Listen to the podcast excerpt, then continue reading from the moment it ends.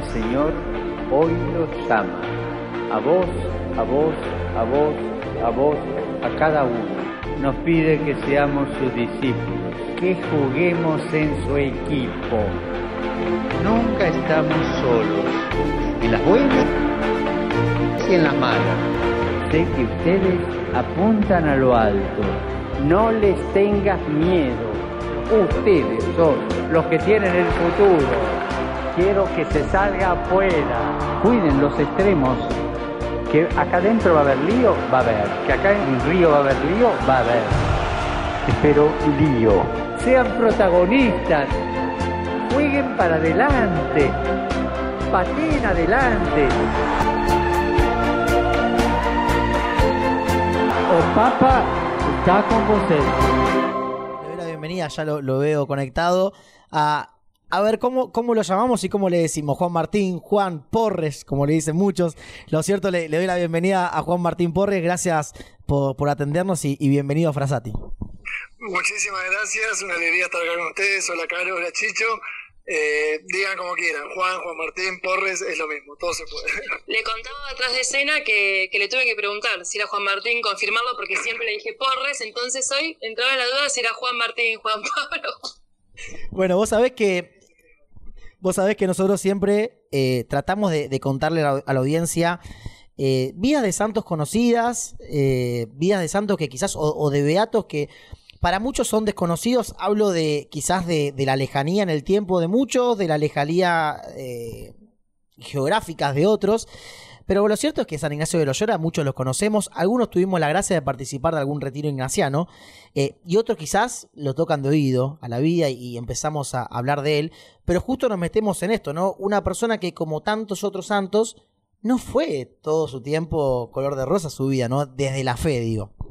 Sí, tal cual. Bueno, primero con lo que decía recién, creo que capaz que somos pocos los que conocemos algo de su vida o de su historia, pero es verdad que muchos, si no todos, eh, algo bebimos de su legado. Digo, la gran mayoría de los retiros espirituales como los conocemos hoy nacen un poco de los ejercicios, van cambiando después, pero tienen su, su fuente ahí. Y, y con respecto a esto segundo que decís, eh, tal cual, digo, su vida fue súper interesante y variada, pero además mucho de lo que ustedes decían recién en la introducción es también lo que lo va consolidando a él en su personalidad y que después va a ser el gran santo. Me parece que es lindo reconocer y descubrir, sobre todo en San Ignacio, que no es que hay una vida antes de la conversión y de golpe es otra persona y cambia todo, sino que sobre los cimientos de lo que había sido, con un montón de falencias y un montón de dificultades, después se fue construyendo la santidad sobre esa humanidad. Y de hecho mucho de lo que dijeron es después lo que lo va a hacer también tan famoso y tan grande como santo. Bueno, vos sabés que el Papa Francisco hoy hablaba en una de sus. De, las palabras que dijo, de esto de imitar a los santos de al lado, ¿no? A, los santos cotidianos. Que, a ver, yo lo entiendo de, dos formas, ¿no? Quizás el, el santo que todavía no. que está en la tierra, ¿sí? Que puede ser eh, uno de nuestros amigos, algún, algún conocido, eh, algún sacerdote, algún consagrado. Como también aquellos que ya tienen la, la dicha de, de estar en el, en el reino de los cielos. Pero justamente lo, curioso de la vida de San Ignacio es que él, mientras, de- después lo que contaba Caro, ¿no? que casi muere en batalla, él empieza a leer mucho sobre la vida de Cristo, empezó a leer sobre vidas de santos, y una de las cosas que, que- cuenta una de las biografías es que él decía automáticamente imitar a esos santos. Entonces, con esto voy a que coincide muchos años después, esto habrá sido eh, principio del, del 1500, eh, casi 500 años después, en lo que hoy dijo el Papa Francisco, ¿no? En esto de imitar a los santos al lado. Y es algo que a veces no los vemos nosotros, ¿no? Pero ¿cuántos santos hay todavía en la tierra que hacen y mucho? Sí, tal cual. O sea, es así. Digo, esto de los santos de la puerta al lado que dice Francisco es espectacular. Y digo, esto que decías vos recién de, de- que se convierte leyendo la vida de Cristo, también forma parte de su realidad y de su vida anterior. O sea, él era un caballero que lo que más quería era el ideal caballeresco, conquistar el mundo, ir para adelante, tener un señor, un rey que le marque el rumbo, y eso era su vida, su sueño, su ideal cuando está ahí enfermo después del balazo en la pierna del cañonazo, empieza a leer Vida de Caballeros, lo propio de él, y se le acaban las vidas de caballeros y lo único que quedaba para leer era una vida de santos y una vida de Cristo. Era todo lo que había en el castillo para leer. Y cuando lee eso es que él se da cuenta. Dice, claro, o sea, yo servía a señores del mundo y cuánto más grande seguir a este señor, seguir este ideal. Y ahí es que con, con la misma testarudez, con el igual de cabezadura como era antes, sigue con todas las fichas para adelante a, este nuevo maestro que había descubierto, este nuevo señor. Y a ver, después eh, él, bueno, hace una conversión, claramente. Incluso eh, la congregación de él iba a llamarse Compañía de María. Eh, después de, la conversión de San Ignacio, la Virgen se le aparece, dicen que hasta 30 veces, y dicen que fueron tantas que justamente el nombre este que yo decía, San Ignacio lo quería poner en agradecimiento o en, o en, memoria a la Virgen María, ¿no? Y, bueno, ¿no? Dice que, apenas eh, termina todo esto, en peregrinación a, un santuario de la Virgen María en Montserrat, ahí él eh, es como que le cae la ficha y, termina de decir que eh, la penitencia que debía hacer en vida tenía que ser así por todos los pecados que le había convertido, ¿no?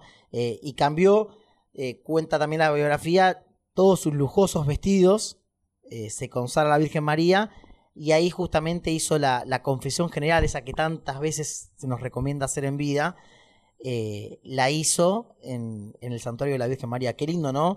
Digo, despojarse de lo que uno tiene, que muchas veces nos cuesta y mucho, y es lo que se dice también en el Evangelio, para seguirlo a Jesús y para sin dudas eh, ser un santazo después, ¿no? Sí, de hecho, bueno, eh, esto que decía de la Compañía de María, que era el nombre supuestamente con el cual iba a ponerle a la Compañía de Jesús, a los jesuitas, a mí me fascina el amor de Ignacio por la Virgen, realmente es espectacular. Y para mí el testimonio que, más me atrae o, que más me muestra esa pasión por María está en los ejercicios, que son un, recorrido de 30 días de, de, la vida de Cristo sobre todo, eh, contemplándolo, viviéndolo al lado de él en el momento de, contemplar la resurrección, él todo lo va haciendo de, la mano de los textos evangélicos, ¿no? Como que te va proponiendo un texto y te invita a situarte en el lugar. Pero cuando llega el momento de la resurrección, dice San Ignacio, eh, la primera propuesta que hace para contemplar la resurrección es la aparición de Cristo resucitado a su madre. Dice, los evangelios no lo cuentan, pero sin lugar a dudas que Jesús tiene que haberse aparecido primero a la Virgen y, y compartido la alegría de la resurrección con ella y es ese momento, es ese encuentro el que él invita a contemplar primero. Qué lindo esto de la devoción, ¿no? A María, que creo que en eso muchos nos sentimos identificados también, bueno, María como nuestra madre y como eh, la, persona que nos guía siempre a Jesús, ¿no? Y, nos protege siempre. Eh, y también hay dos, notas que me, llaman mucho la atención de la vida de, San Ignacio de Loyola. Una es que se dice que él eh, se convierte en un mendigo, ¿no? Y que él durante mucho tiempo medita sobre los espíritus en su vida, los espíritus que conducen a Dios y los espíritus que son nacidos del diablo, ¿no? Y que esto lo, estimula a vivir de una manera que los historiadores lo llaman como el periodo de peregrinación que él tiene. Te quiero preguntar, por un lado, si eso después lo lleva a, bueno, a vivir esto de como un mendigo, de renunciar, digamos, a la nobleza, por, así se quiere, y también eh, cómo es que esta meditación sobre los espíritus influye en los ejercicios que él después crea. Mira, sí, o sea, eh, otra de las cosas tan lindas que tiene, me parece, es que su vida y su legado es como súper testimonial. O sea, Ignacio no es que se pone a hacer teorías con respecto al discernimiento a los espíritus y a las voces. Él hace la experiencia, él se va eh, durante mucho tiempo a una cueva en Manresa y cerca de Montserrat, donde después se va a consagrar a la Virgen. Y, ahí él descubre eso, que, que no, no hay una sola voz en nuestra cabeza y no hay una sola guía que, que nos va conduciendo, sino como que van encontrándose distintas voces. Él primero lo vive en su propia cabeza y después escribe y como que comparte eso con los demás. Y esto de los espíritus es espectacular, digo, él a veces nos confundimos en la traducción como si fuera que es eh, Dios y el diablo, pero en realidad lo que está hablando es como esas voces interiores que nos mueven, una voz que nos invita a acercarnos a, Dios, que es la del buen espíritu, que él va a llamar, y otra que es la que nos invita a alejarnos de Dios, que es la del mal espíritu. pero eso no, no son teorías psicológicas, sino que es su propia experiencia eh, puesta en común para ayudar a otros. De hecho, el libro de los ejercicios él lo redacta así. Lo redacta como, bueno, esto que a mí me hizo tanto bien, se los comparto. Y de hecho, eh, el libro original que él escribe tiene un montón de anotaciones y marcaciones al costado y después tiene agregados al final de cuando él empezó a dar ejercicios a otros y va sumando esas otras experiencias también a ese camino. A ver, y agrego a esto algo, algo muy loco, ¿no? De, de ir viendo eh, o ir experimentando caminos a la hora de, la propia conversión para poder convertir a otros, eh, que se dan en la vida de muchos santos, en el caso de él, bueno, querer convertir nada más y nada menos que a musulmanes, eh, después algo que, que, leíamos por ahí también de esto de, de, querer llamar a sus compañeros los diablos, ¿no? los, los, siete diablos españoles,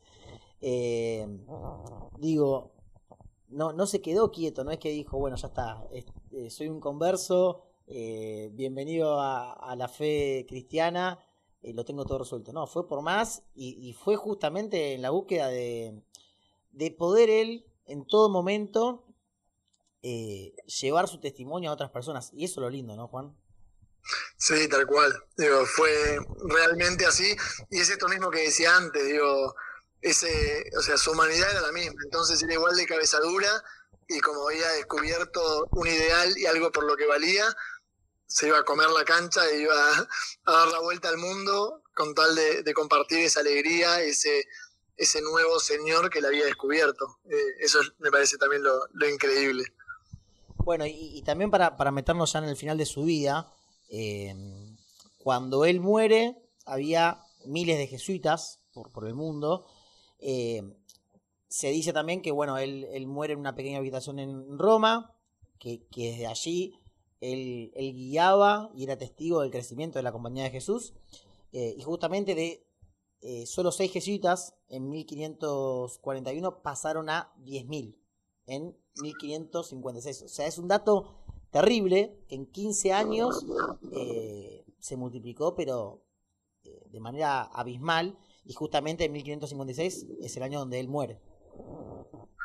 Sí, es increíble. Después, bueno, mucho de lo que nosotros también conocemos hoy de, lo que es el acompañamiento también nace de él, del camino de, acompañar a otros en su camino de fe. De hecho, en la época esa de mendigo, yo el, el, viernes predicaba en la misa sobre eso, que eh, él cambió una vida de lujos y de, y de honores por una vida de, mendigo y de peregrino, de hecho él se llama a sí mismo el peregrino todo el tiempo, pero claro, por un ideal tan grande que ese camino de peregrino lo hace mover multitudes, capaz que mucho más que si hubiera sido, eh, hubiera seguido siendo soldado, caballero. No, sin duda, sí. Y también lo lindo me parece que, a ver, es lo que le pasa quizás a, a los fundadores de, de las congregaciones, de los movimientos, de, de cualquier sector de la iglesia, que los frutos, bueno, fue el caso de la Madre Teresa, por ejemplo, ¿no? Que eh, una vez que, bueno, este, en este, caso hablamos de santos, ¿no? Pero que los santos mueren, es ahí donde empiezan a aparecer los verdaderos frutos y los frutos eh, más vistosos, digo, en cuanto al número, en cuanto a la magnitud de la obra. Le pasó lo mismo a San Ignacio, ¿no? Pensaba recién, perdón, eh, escuchando justamente lo que decías, Chicho, y todo lo que íbamos hablando en la charla, eh, cómo, es increíble cómo se perpetúa en el tiempo, digamos, esta espiritualidad y cada vez fue vivida por más personas. Incluso hoy tenemos un papa que asimismo se dice que es jesuita, que no es un dato menor, porque en la historia de la iglesia eh, es un dato significativo. Digo, si vos tuvieses que decir, Juan, es una pregunta difícil, pero dentro de este legado que decías al principio de la entrevista, este legado ¿no? Eh, jesuita, ¿qué destacarías que nosotros podemos vivir hoy en día o qué nota distintiva podés mencionar de, esta espiritualidad? Sí, eh, es una pregunta difícil, pero ya la tenía medio pensada. o por lo menos comparto las tres, eh, los tres regalos que a mí me hizo San Ignacio en mi camino. Yo ya no soy jesuita, una vez charlaba, tengo amigos jesuitas, charlaba con uno de ellos, y él me decía, lo bueno de San Ignacio es que no es eh, exclusividad de los jesuitas, o sea, hay mucha gente que es ignaciana sin ser jesuita. Y, para mí, si tengo que resumir en tres regalos que me hizo San Ignacio, el primero es incluir y darle mucho valor al sentir en la vida de oración y la propia vida. Como que la propuesta de Ignacio no es un método de oración, sino que es más un estilo de vincularse con Dios. y en ese estilo que, que incluya con tanta fuerza el tema de sentir, de, de, reconocer mis sentimientos, de darle lugar y espacio en mi vida a, discernir qué estoy sintiendo y a poner mis sentimientos también en juego en mi vínculo con Jesús. Y a veces que venimos capaz de una iglesia que tiene más que ver con lo intelectual o con eh, la voluntad, yo decido, no sé qué. Eh, San Ignacio dice al contrario, dice, no el mucho saber llena el alma y la satisface, sino gustar y sentir de las cosas internamente. Y eso lo hace carne en su vida, en su propuesta. Eh, y en segundo lugar, el tema del discernimiento, o sea, esto de, de entender que hay voces adentro nuestro que son diversas y, darle tiempo y espacio a que eso aflore y, y poder reconocer de dónde vienen, nos ayuda a decidir y a, sobre todo, a tener una fe más adulta, más firme y más libre. Como, a ver, que todo lo que yo viva en mi vida brote de una decisión consciente y libre acompañado de Dios y no de esto me lo dicen, esto tiene que ser así, esto es la ley, el mandamiento y punto. Me parece que es una, una invitación a algo mucho más profundo, pero también mucho más rico porque involucra profundamente mi libertad. Y lo último, si no me extiendo más, eh, San Ignacio propone en los ejercicios, pero también para la vida, algo que es clave, que es esencial y que para mí tiene todo cristiano tendría que hacer, que es como una pausa a lo largo del día, un momento para parar la pelota, ponerme en presencia de Dios y dice él, dar gracias por todos los regalos que de Dios recibí a lo largo de todo el día, como repasar mi día, dar gracias por los regalos que recibí, por todo su amor, por su presencia. Después, reconocer a dónde yo capaz que obstaculicé ese amor, dónde me equivoqué, en qué la pifié, para mirar el día siguiente y pedirle a Dios que me dé la gracia que necesito para seguir creciendo.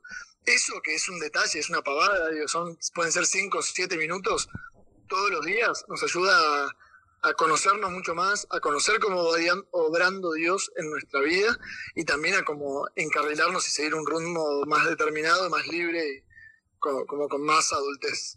Juan, nosotros no te queremos robar más tiempo, queremos agradecerte por, por el espacio.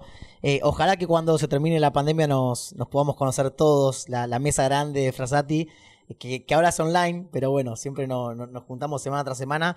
Y bueno, eh, como lo hacemos con todos los que alguna vez pasan por los micrófonos de la radio, comprometernos de nuestra parte a rezar por, por ustedes y bueno, pedir lo mismo y más en, en tu caso, ¿eh? que ojalá podamos estar en las intenciones de la misa. Por supuesto, muchísimas gracias de verdad a ustedes por la invitación, una alegría y además para mí hablar de San Ignacio es un placer, así que lo disfruto yo también.